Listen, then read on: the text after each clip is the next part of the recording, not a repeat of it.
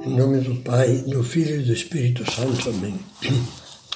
Vinde, Espírito Santo, enchei os corações dos vossos fiéis e acendei neles o fogo do vosso amor. Enviai o vosso Espírito e tudo será criado, e renovareis a face da terra. Começamos a refletir sobre a virtude da fortaleza. E na meditação anterior falamos em geral dessa virtude e dos seus traços essenciais. Agora vamos fazer um pouco de meditação sobre como adquirir fortaleza. Pode-se dizer que há três forças com as quais podemos conquistar a virtude da fortaleza. Não só com uma ou duas delas, mas com as três. Primeira, a força do ideal. Só se pode ter a virtude cristã da fortaleza, ser corajoso para lançar-se e ser firme para aguentar, se se possui um motivo poderoso, um, um ideal pelo qual valha a pena viver e morrer. Numa sala da sede central do Opus Dei em Roma, São José Maria mandou colocar como sanefa junto ao teto, acompanhando a linha do teto, a seguinte frase várias vezes repetida: Vale a pena, vale a pena, vale a pena. Um visitante perguntou-lhe por que estava tão repetida. Ele respondeu: Porque mesmo assim há alguns que ainda não se apercebem disso. Uma vida sem ideal é triste. Facilmente se decompõe e afunda na moleza. Nietzsche dizia, e desta vez acertou, quando se tem algum porquê, qualquer como se pode, se pode suportar. É penoso ver tanta gente que não tem um porquê. Porquê viver? Porquê faço as coisas? Porquê? Nós, os cristãos, como diz o Papa Francisco, na encíclica Evangelii Gaudium, temos um tesouro de vida e de amor que não pode enganar. O amor com maiúscula, esse é o grande ideal do cristão. Aquele que o conhece, que o assume e que ganha entusiasmo por ele, renova, como diz o profeta Isaías, as suas forças, cria asas como de águia, corre e não se afadiga, anda, anda e nunca se cansa. Quem conhece Cristo, quem se apaixonou por ele e dele fez o seu ideal, pois isso é ser cristão, entende por experiência estas palavras do Cântico dos Cânticos. O amor é forte como a morte. Suas chamas são chamas de fogo, labaredas divinas. Águas torrenciais não puderam extinguir o amor. Como diz o Papa Francisco, precisamos nos deter em oração para pedir a Jesus que volte a cativar-nos.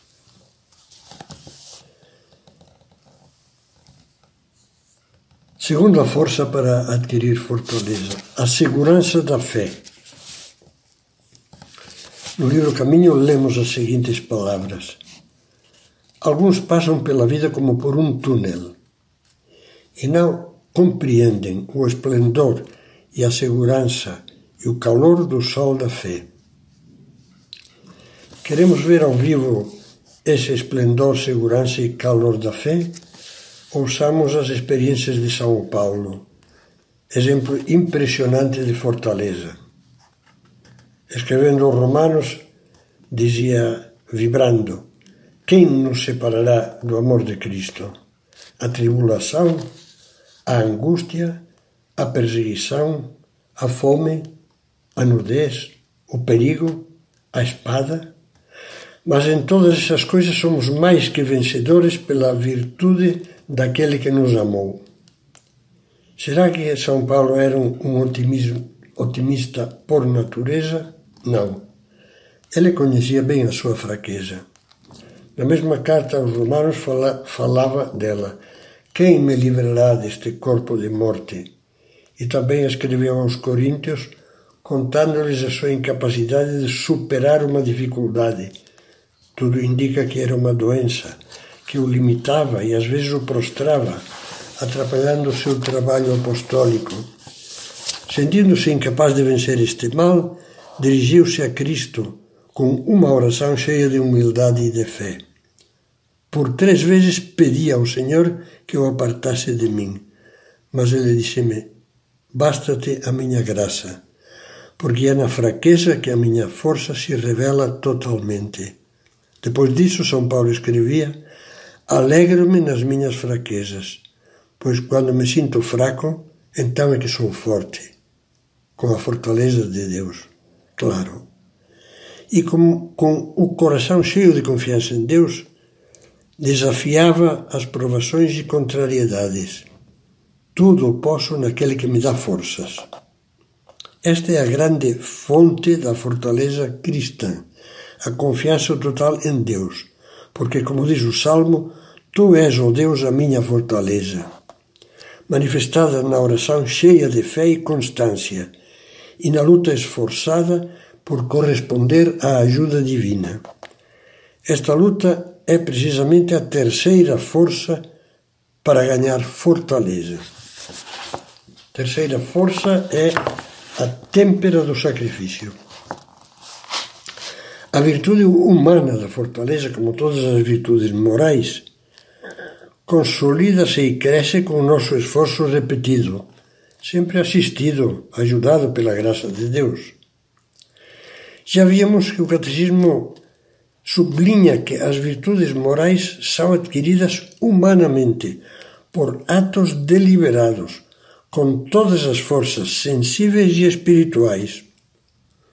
Quando lutamos com fé e amor, a graça do Espírito Santo sobrenaturaliza estes esforços. esforços. A luta por fazer atos deliberados da virtude da fortaleza exige necessariamente o sacrifício, a mortificação da moleza e das outras fraquezas que considerávamos no capítulo anterior na anterior meditação. Mais uma vez é preciso repetir as palavras do livro Caminho, onde não há mortificação, não há virtude.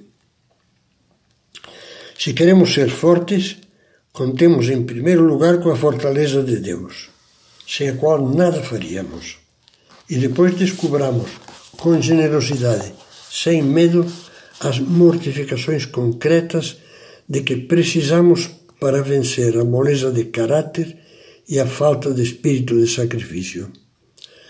Podem servir de orientação os seguintes pensamentos do livro Caminho, essa obra tão conhecida de São José Maria.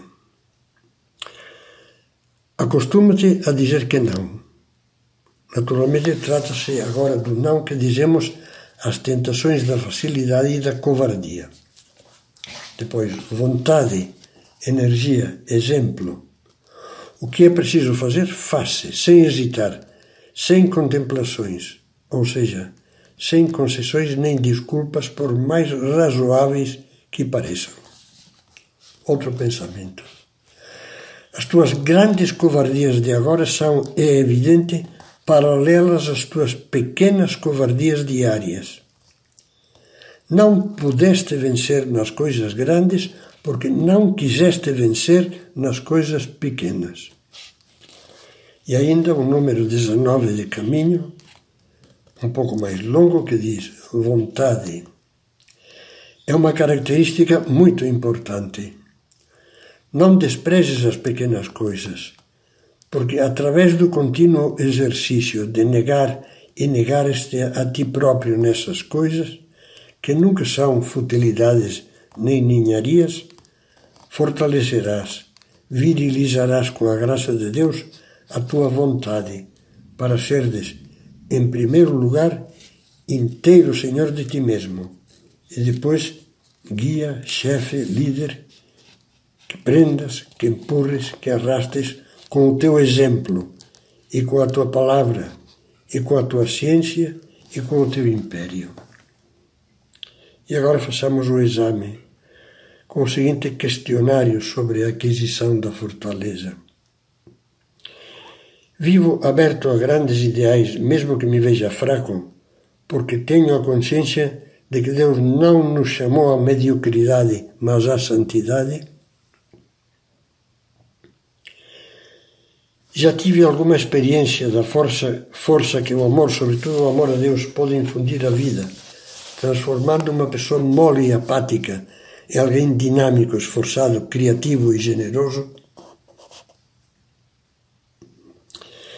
Percebo que serei fraco na medida em que for egoísta, Vejo que na vida espiritual cristã, se só cuido de eu ser melhor, mas não me dou, não me entrego ao serviço dos demais, muitas das minhas virtudes serão mais aparentes do que reais.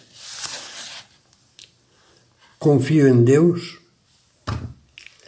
Lembro-me de que Cristo insistiu na necessidade da oração para recebermos as graças de que necessitamos e nos mandou pedi-las com humildade e perseverança, confiando plenamente em nosso Pai Deus. Peço a fortaleza que me falta, ao mesmo tempo em que me esforço por conquistá-la com mais espírito de sacrifício e mortificação. Fico pessimista ao ver as minhas dificuldades e fracassos. Compreendo que, se perseverar na oração e no esforço, Poderei dizer como São Paulo: tudo posso naquele que me dá força. Sou generoso nas mortificações necessárias para ir, para ir desgastando, vencendo aos poucos as minhas fraquezas. Compreendo que neste ponto a constância, a perseverança sempre renovada com o esforço de que fala o catecismo é fundamental Dou valor às mortificações pequenas que tanto ajudam a temperar, a fortalecer o caráter. Por exemplo, ser pontual, especialmente na hora de levantar e nos horários de trabalho ou de estudo. Ser equilibrado e sóbrio na comida e na bebida. E também ser controlado no uso de aparelhos eletrônicos. Esforçar-me por evitar o ar de cansado ou de aborrecido para inspirar compaixão nos outros.